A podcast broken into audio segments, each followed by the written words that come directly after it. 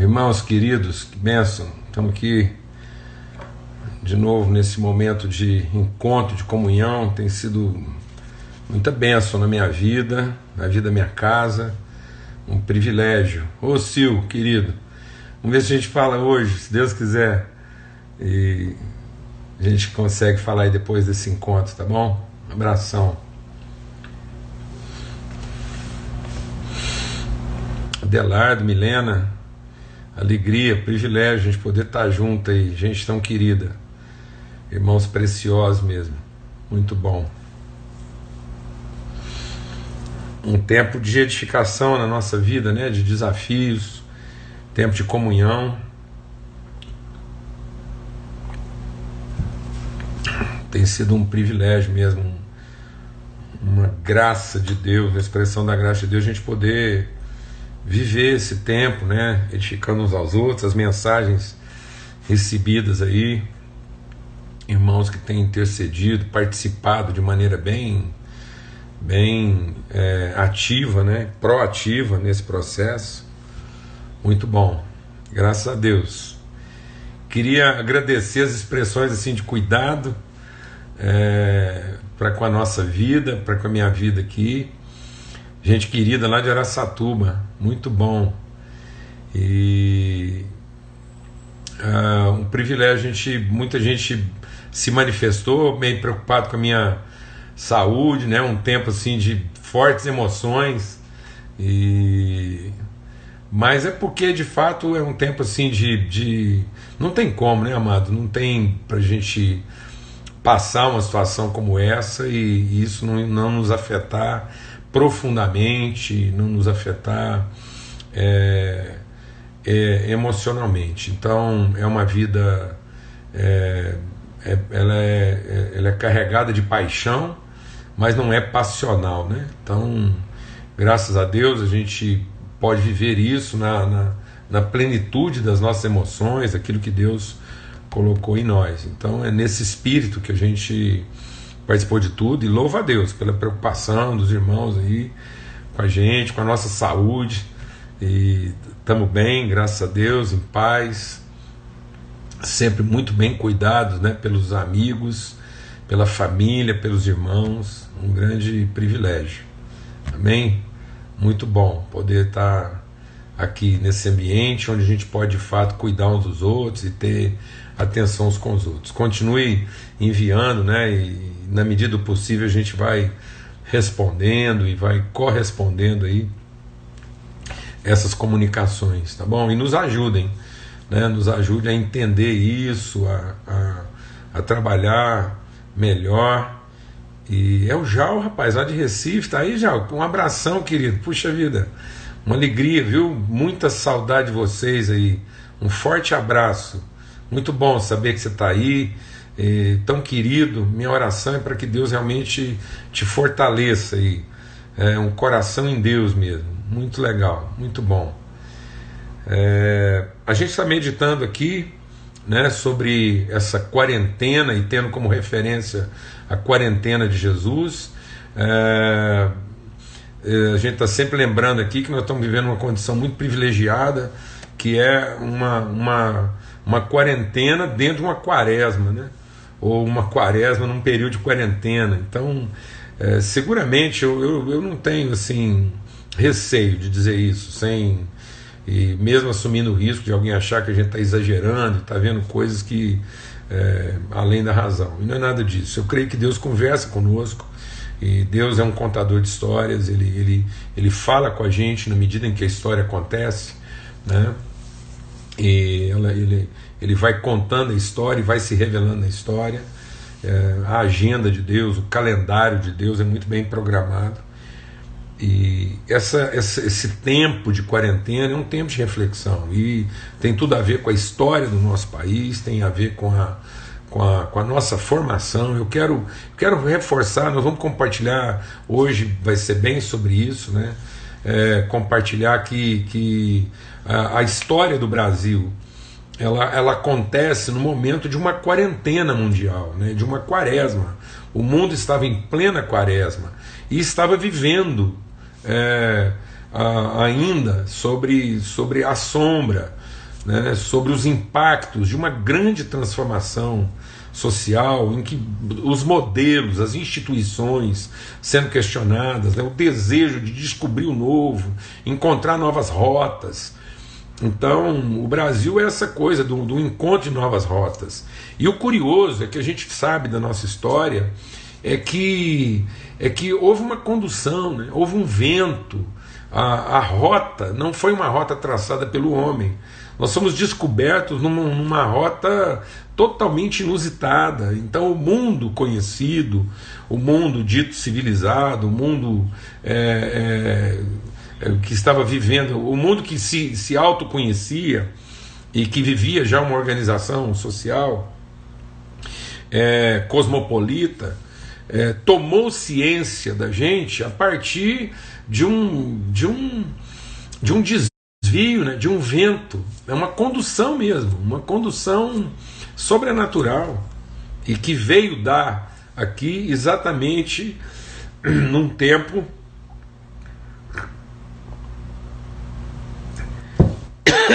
veio dar aqui num tempo de de engasguei um pouquinho aqui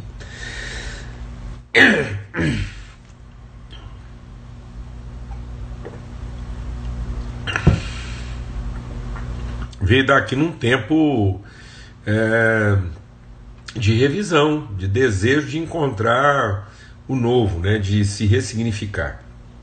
Amém? Então nós temos tudo a ver com isso, né? A humanidade querendo é, encontrar outras perspectivas, outras rotas, outros caminhos. E, e nós fazemos parte disso. Então é muito relevante a gente incluir tudo isso como parte da nossa história, da formação do nosso povo. É um povo formado numa perspectiva totalmente cosmopolita, é uma miscigenação de culturas, de de raças. Eu há pouco tempo eu perguntei para um grupo de, de, amigos, né, homens de Deus, líderes. Eu perguntei é, se está um pouco difícil aqui agora, mas a gente vai vencendo. É, eu perguntei se se a gente imaginasse o culto que João viu lá no, no, no aquele culto final, né? aquele momento em que uh, aquela multidão está reunida é, em louvor a Deus, em louvor ao Cordeiro, gente de toda tribo, língua, povo, raça e nação. Se a gente tivesse que escolher um endereço no planeta, se hoje, se aquela reunião estivesse acontecendo hoje, e ela tivesse que ser endereçada em algum país no planeta, onde é que seria esse lugar? Seguramente seria no Brasil. Então nós não teríamos nenhum outro espaço delimitado de terra no mundo hoje onde aquilo poderia é, acontecer. Amém? Então a nossa reflexão, ela, é, esse momento para o Brasil é crucial. É importante que a gente entenda tudo que está acontecendo aqui no Brasil como é, aí tem gente já recomendando aí bebe água e dá uma pausa. Eu estou tentando aqui, né? Então vamos lá, mais água e uma pausa. Eu estou achando a coisa melhor do mundo essa interação aí. Não é café, não, isso aqui é água. É uma água na nossa canequinha preferida aqui, minha e da Lana, né? Gênesis 1. Ele nos criou a sua imagem e semelhança, homem e mulher os criou, né? Benção. É água mesmo. E a gente vai tentar falar mais alto, já tem gente falando aí que o volume está meio baixo. E vamos tentar melhorar aqui, tá bom? Deixa eu ver aqui se a gente melhora. Pronto. É, vamos ter uma palavra de oração e vamos é, continuar nessa reflexão desse tempo de quarentena, entender qual é o propósito de Deus mesmo para as nossas vidas nesse momento. Pai, muito obrigado muito obrigado mesmo pelo teu amor, tua bondade. Obrigado porque o Senhor não permite coisa alguma na nossa vida sem antes ter providenciado o escape. De modo que nós possamos suportar, que venha sobre o teu povo nessa nação, essa consciência de que o Senhor não permitirá sobre as nossas vidas nada que nós não possamos suportar, mas o Senhor já proveu o escape, Pai, para que a gente consiga enfrentar isso. O Senhor já deu o livramento, em nome de Cristo Jesus. Amém a minha amada aqui está trazendo um chazinho agora. Acho que agora dá uma melhorada, tá bom? Mostra. Benção. aí, presente de amigo aí, ó. Enzo e Lalá. Quarentena, presente de amigos nos salva. Privilégio. É, mas tá meio quente aqui, vou esperar um pouquinho. Mas enfim, amados, é... vamos abrir lá em Lucas, né, no capítulo 4, e continuar com a nossa reflexão aqui. Então, aqui em Lucas, no capítulo 4, diz assim: é, Jesus, cheio do Espírito Santo, voltou do Jordão e foi guiado pelo mesmo Espírito no deserto durante 40 dias, sendo tentado pelo diabo. Nada comeu naqueles dias, ao fim dos quais teve fome. Disse-lhe então o diabo: Se tu és o filho de Deus, manda que essa pedra se transforme em pão. Mas Jesus respondeu: Está escrito: Não só de pão viverá o homem Elevando-o, mostrou-lhe no momento todos os reinos é, do mundo. Disse-lhe o diabo: Dar-te-ei toda essa autoridade, a glória desses reinos, porque ela me foi entregue e dou a quem eu quiser. Portanto, se prostrado me adorares, tudo será teu. Mas Jesus respondeu: Está escrito: Ao Senhor teu Deus adorarás, e só a ele darás culto. Então o elevou, o levou a Jerusalém, colocou é, sobre o pináculo do templo e disse: Se tu és o filho de Deus, atira-te daqui para baixo, porque está escrito: Aos teus anjos ordenará a teu respeito que te guardem, e eles sustentarão nas suas mãos, para que não tropece em alguma pedra. Respondeu-lhe Jesus: Dito está, não tentarás o Senhor teu Deus. Passadas que foram as tentações de toda sorte, apartou-se dele o diabo até o momento oportuno. Amados, é essencial que a gente entenda que a missão de Deus, Deus não nos deu uma missão, nós somos a missão de Deus. Deus nos deu um trabalho. Deus nos deu um ambiente de trabalho. Deus nos chamou para um trabalho. Deus chamou a gente para trabalhar com Ele. E em trabalhando com Ele, em trabalhando com Ele, Ele está nos desenvolvendo, Ele está nos formando. A missão de Deus é nos transformar à imagem de quem Ele é, de modo que suas virtudes, a sua natureza possam ser manifestas, possam ser, possam ser reveladas. Amém? Pedro fala muito bem disso. Ele diz: Nós somos nação santa, povo de propriedade exclusiva de Deus, sacerdócio real, a fim de quê? A fim de manifestarmos as virtudes daquele que nos chamou das trevas para a sua maravilhosa luz. Então, a, a missão de Deus é formar um povo que seja apto, que esteja apto a manifestar, a materializar, a encarnar, a dar visibilidade das suas virtudes. Então, nós somos esse povo. A quarentena, esse, esse processo que Jesus está passando, a palavra de Deus diz que ele entrou nesse processo, porque, mesmo sendo filho, ele aprendeu obediência naquilo que ele sofreu. Jesus entra nesse processo para que ele possa ser colocado à prova. Não à prova no sentido de verificar se ele era apto ou não, mas no sentido de trazer a revelação, a consistência, a plenitude. Então é isso que Deus está tratando conosco, em nome de Cristo Jesus. É importante nós entendermos que o resultado maravilhoso de todo o processo de desafio a que Deus permite que a gente passe é para nos apurar, é para que num processo de interioridade nós também possamos encontrar a nossa integridade. Então, o processo da quarentena é para que toda a criação de Deus esteja integralmente submetida à sua vontade. Essa é a nossa vida. Para que nós sejamos integralmente submetidos à sua vontade, ou seja, para que nós possamos ser uma expressão plena, uma expressão íntegra uma expressão digna das suas virtudes. Então nós não temos que lamentar isso, não tem que haver medo no nosso coração.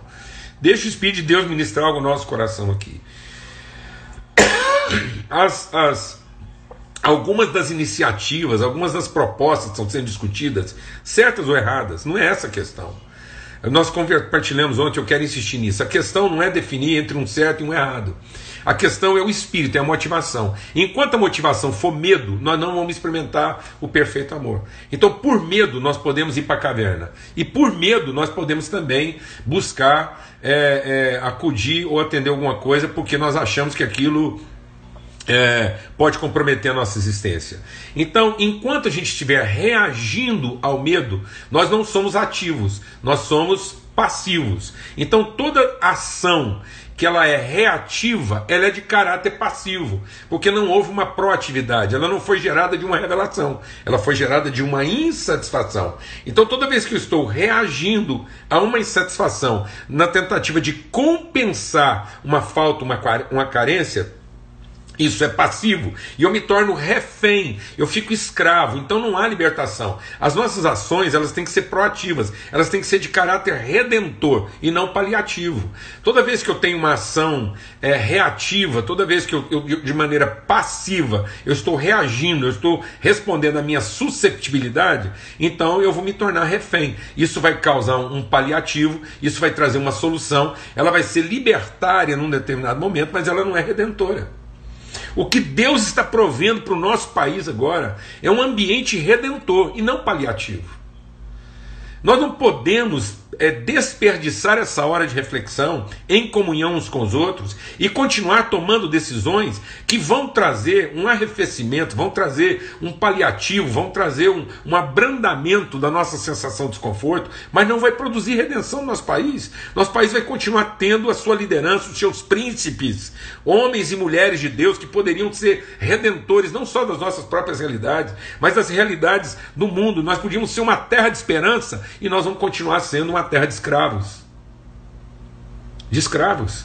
De gente que tem a mente dominada, tem a, a condição dominada, porque ou ele está agindo em função de satisfazer uma necessidade, ou ele está agindo é, em função de, de alcançar um interesse, ou ele está agindo é, no simples objetivo de alcançar proteção. Essa era a proposta de Babel. Babel é, é o mundo da prostituição. Babel é Babilônia. É a mãe de todas as prostituições. Em que aquilo que poderia ser uma expressão de virtude passa a ser um instrumento de escravidão. Então o que era Babel? Era promessa de proteção, era promessa de suprimento, era promessa de uma, uma certa prosperidade e a garantia de que Deus iria nos proteger no futuro. Era tudo medo. Então o que promoveu a reunião, o que promoveu toda a ação de Babel era, era passivo, porque era reativo ao medo, à necessidade, à carência, à cobiça e à necessidade de ser protegido. Não havia ousadia, não havia o protagonismo de alguém que está agindo por revelação. Então eu queria deixar aqui hoje um apelo, um apelo mesmo, em que nós aproveitássemos esse momento para nos reunir, que você aí reunisse pessoas, ainda que de forma virtual, formasse conselho, trocasse ideias, especialmente o jovem, usasse sua capacidade criativa para pensar em trabalho e não em garantia de emprego. Meu Deus do céu, nós estamos conversando, as pessoas estão conversando como se isso aqui fosse uma terra de escravos. Uma terra de silvícolas, de, de, de gente que. que de, de primatas que, que beiram quase uma condição animal, e não de gente é, iluminada e que vê um ao outro como irmão, que tem compromisso de vida e de integridade. Uma nação que encontrou a sua cidadania, que crê em que um socorre o outro. Nós estamos, nós estamos assombrando as pessoas com decisões. Nós estamos primeiro assombramos as pessoas que elas poderiam morrer e que talvez elas fossem até enterradas como indigentes, ou, ou ninguém nem ia descobrir que ela morreu. Um terrorismo. Depois a gente vivencia agora o terrorismo de que podemos ter não sei quantos milhões de desempregados, como se nós não soubéssemos cuidar uns dos outros. Quem serão esses desempregados? Quem serão esses quebrados? Serão nossos irmãos. Então eu quero te dizer uma coisa, em nome de Cristo Jesus. Essa nação já foi conhecida o tempo todo na história. Deus coloca esse país como lugar de acolhimento, de hospitalidade, de receber as pessoas. Quando aconteceu o pós-guerra, em que o mundo estava vivendo um conflito, nessa era moderna, há poucos anos atrás, Muitos, muitos foragidos da guerra, muita gente sem esperança, quebrados, quebrados, gente falida, gente é, totalmente sem esperança, encontrou aqui as condições de prosperar. Muitas das fortunas que existem nesse país são, são fortunas de pessoas que chegaram aqui com a mão na frente e outra atrás, gente que não tinha perspectiva nenhuma e encontrou aqui esperança e condição de se ressignificar, de, de se reinventar e produzir uma nova identidade. Esse, esse é o nosso país. São essas as condições que Deus colocou para resolver não só o nosso problema, mas para inclusive ser solução para outras nações. Esperança, fé, família. O, o, o quem está liderando hoje o processo de, de socorro, quem está liderando o processo de atendimento na área da saúde, é, em São Paulo, é o coordenador lá do, do, do Sírio Libanês. E tem gente lá envolvida do Albert Einstein, Albert Einstein, Sírio Libanês. O que, que é isso, amados? São judeus, sírios, libaneses que chegaram aqui há, há tempos atrás e encontraram aqui acolhimento, hospitalidade. Você sabe como é que começou o Sírio Libanês? Aliás, diga-se de passagem, deve ser um dos únicos do mundo em que você tem uma instituição chamada Sírio-Libanesa. Porque em qualquer outro lugar do planeta, sírios e libaneses não se falam, são inimigos mortais. Um dos grandes conflitos centenários, milenares, é o conflito entre a Síria e o Líbano. Aqui eles são irmãos, tocam a mesma instituição e são cura e salvação para muita gente. Sabe como é que começou o sírio libanês? Duas senhorinhas que mobilizaram a comunidade para levantar recursos, porque elas queriam criar um hospital filantrópico como sinal de gratidão à hospitalidade que elas encontraram aqui nesse país para refazerem suas vidas. Do que, que eu estou falando? Quem foi que roubou nossa esperança? Quem foi que fez a gente pensar como um cachorro, como um animal ou como um escravo? Onde que está a dignidade, a cidadania, a integridade? Nós, como igreja, agora eu quero falar igreja, nós não tínhamos que estar discutindo formas de sobrevivência, nós tínhamos que estar apresentando de maneira protagonista esperança, solução, ensinando nossos jovens a ser solução, inventividade, criatividade, possibilidade, alternativas, luz. Nós tínhamos que estar aproveitando todo esse tempo, essa quarentena, não como quem está numa contagem regressiva para saber que hora nós vamos viver a vida antiga. De volta, nós vamos querer retomar o passado, deixando as coisas que ficam para trás. Nós avançamos para aquelas que estão diante de nós. Nós tínhamos que estar gastando o nosso tempo agora em criar, gerar, reinventar, ressignificar, trazer luz, ser protagonista. Em nome de Cristo Jesus. Em nome de Cristo Jesus. Eu, eu quero compartilhar minha, minha experiência. Eu cresci dentro de uma joalheria. Meu pai era joalheiro, orives, produzia joia. E volta e meia eu ficava lá nas oficinas lá da, do, dos orives. Eu achava o máximo ficar lá. E aprendi muito sobre o ouro lá, né?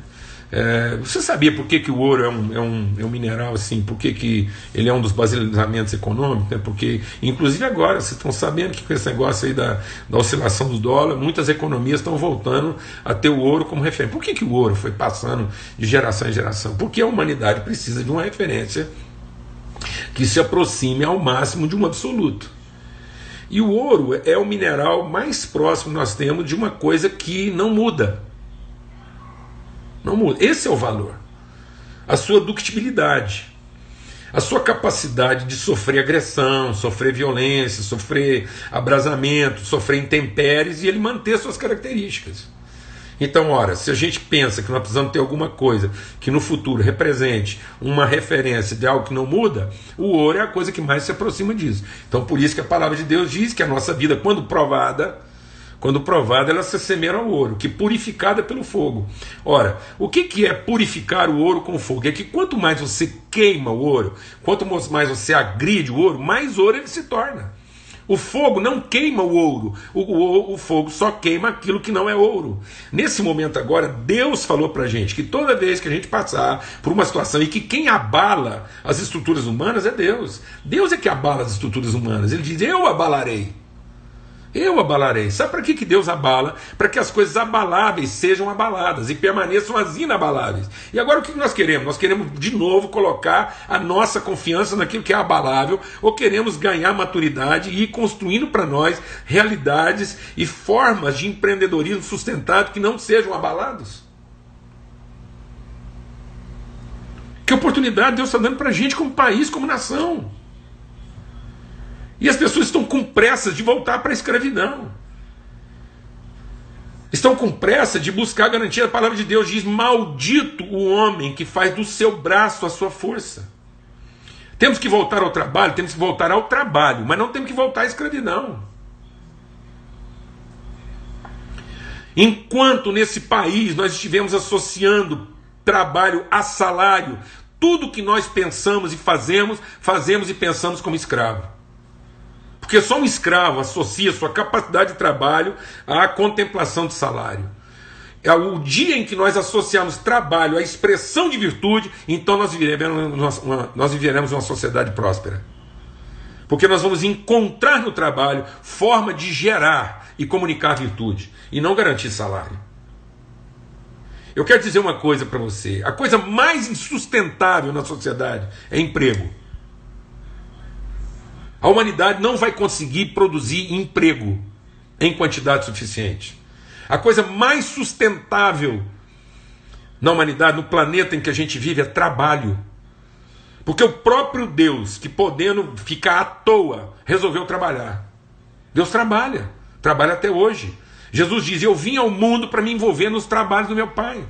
E o trabalho de Deus é para formar a pessoa, não é para garantir o patrimônio e nem para garantir a proteção, é para formar a pessoa para que nós sejamos pessoas formadas em valor, em virtude, para que a nossa capacidade de trabalho traduza virtude e promova o outro e promova uma sociedade digna e valorosa.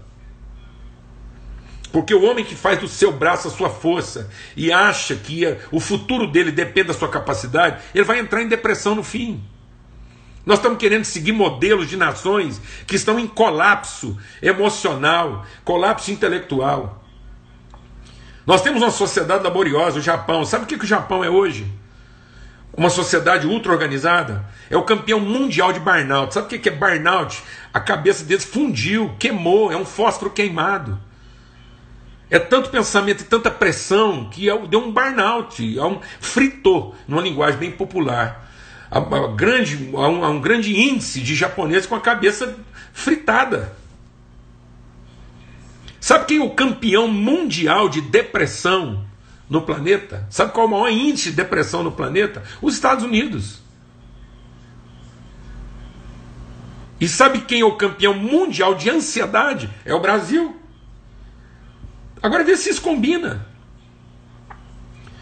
E da onde vem essa ansiedade? Porque nós não estamos percebendo as condições de trabalho que Deus nos deu de gerar prosperidade, de ser uma nação acolhedora, de ter solução, de ter as condições favoráveis em que a gente possa ser um, um, uma terra, um lugar que promova a vida das pessoas, como sempre foi.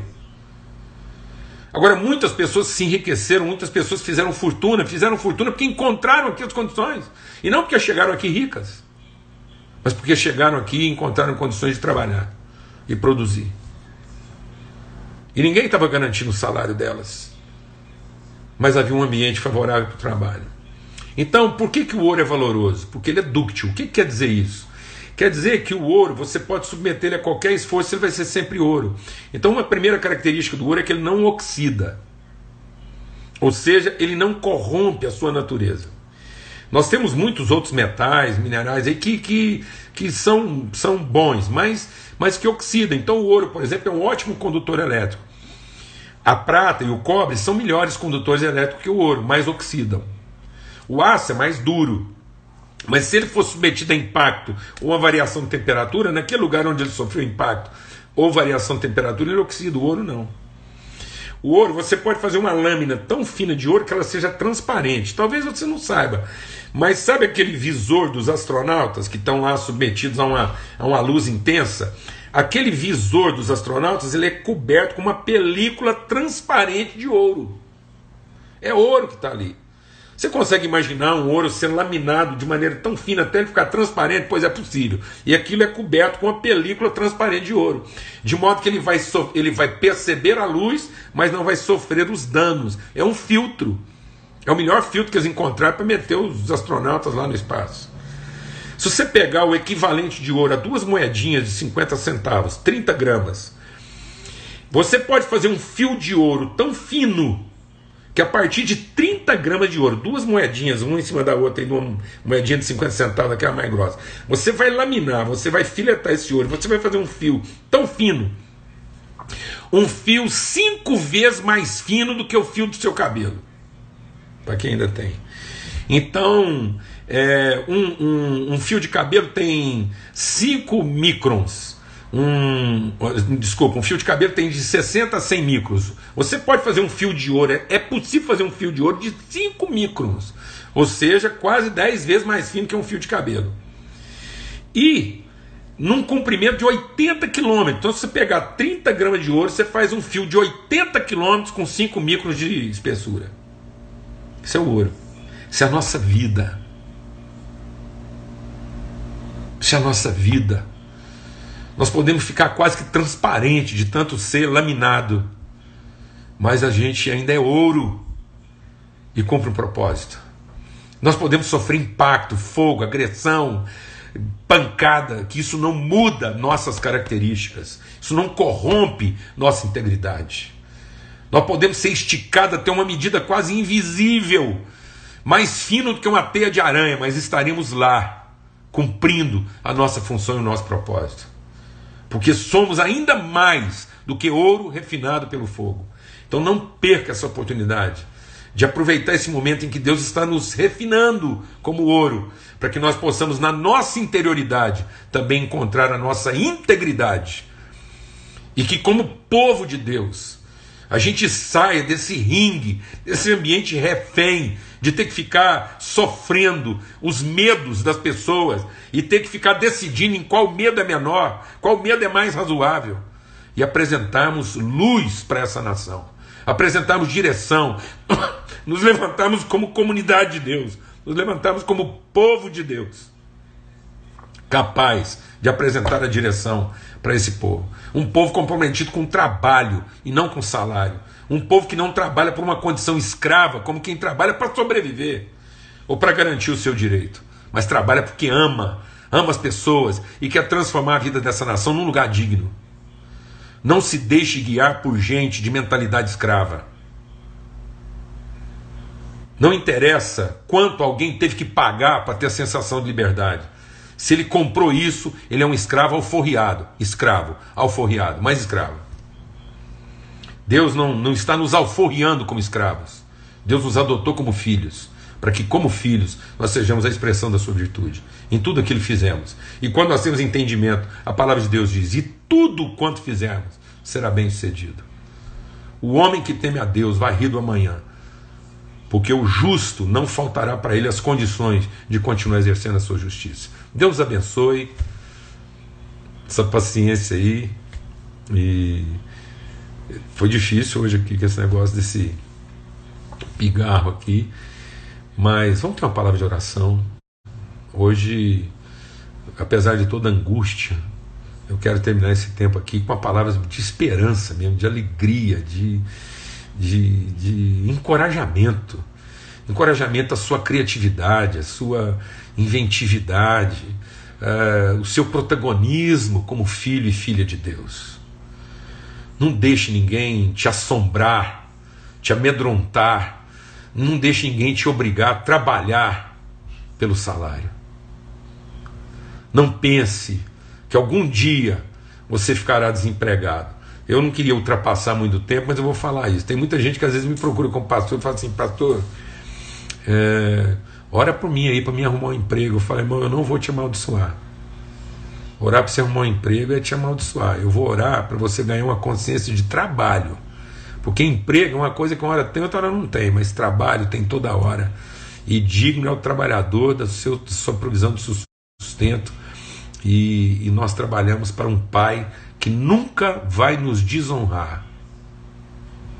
Deus nunca será devedor do nosso trabalho. Ele é o abençoador do nosso trabalho. Em nome de Cristo Jesus. Somos filhos de um Deus trabalhador. E o nosso irmão mais velho veio aqui para nos ensinar a trabalhar. Em nome de Cristo Jesus. Vamos ao trabalho. E para trabalhar, não é onde nós estamos. Para trabalhar bem, é quem nós somos. Porque José estava dentro de uma cadeia, uma quarentena forçada, e trabalhou. Preso injustamente. Paulo estava dentro de uma prisão e trabalhou. E Jesus estava crucificado, mãos e pés presos numa cruz, manietado, e trabalhou. E talvez tenha realizado o seu maior trabalho, seguramente, não talvez, realizou o seu maior trabalho, quando mãos e pés estavam impedidos de funcionar. Ninguém vai impedir você de ser um trabalhador bem-sucedido e alcançar o seu propósito. Nós podemos encontrar nessas vidas dificuldades, mas jamais impedimentos para cumprirmos o trabalho que Deus nos levantou para cumprir. Deus te abençoe, Deus nos abençoe. Comunidade trabalhadora, filhos de um Deus trabalhador. Vamos ao trabalho, irmãos. Deus está, mandou a gente orar pedindo trabalhadores. Eu queria hoje, nessa noite, orar para que Deus envie trabalhadores para essa nação. Gente que saia do seu viés religioso, gente que deixe de pensar como escravo, como empregado e assuma sua natureza trabalhadora. Pai, muito obrigado porque os campos estão prontos e o Senhor nos ensinou a orar pedindo trabalhadores. E nessa noite eu queria pedir que a igreja do Senhor Jesus Cristo se levantasse como a comunidade dos trabalhadores, inventiva, criativa, inovadora, proativa, redentora, um povo que não está refém do medo do emprego ou da garantia do salário, mas um povo que ama trabalhar, disposto a trabalhar em qualquer condição, em qualquer situação. Um povo redentor, um povo que, ó Deus, conduz outras pessoas a um projeto de reconciliação contigo que haja mesmo uma, um transbordar de esperança e disposição dos nossos corações. Que todos se levantem na sua capacidade inventiva, criadora e aponte para esse país o caminho que ainda não foi visto. Que nós possamos, pela fé, trazer, ó Pai, a vida dessa nação, a perspectiva daquilo que ainda não visto, foi visto, aquilo que ainda não foi pensado. Tua palavra diz que a nossa fé não se baseia naquilo que é o visível. Porque as coisas visíveis, ó Pai, elas se corrompem, mas as invisíveis não se corrompem, elas permanecem para sempre. Então que a gente possa levantar nessa, nessa plena disposição de trabalho e sejamos a comunidade a trazer redenção para a vida dessa nação. No nome de Cristo Jesus. Amém e amém. Uma boa noite para todos. Até amanhã.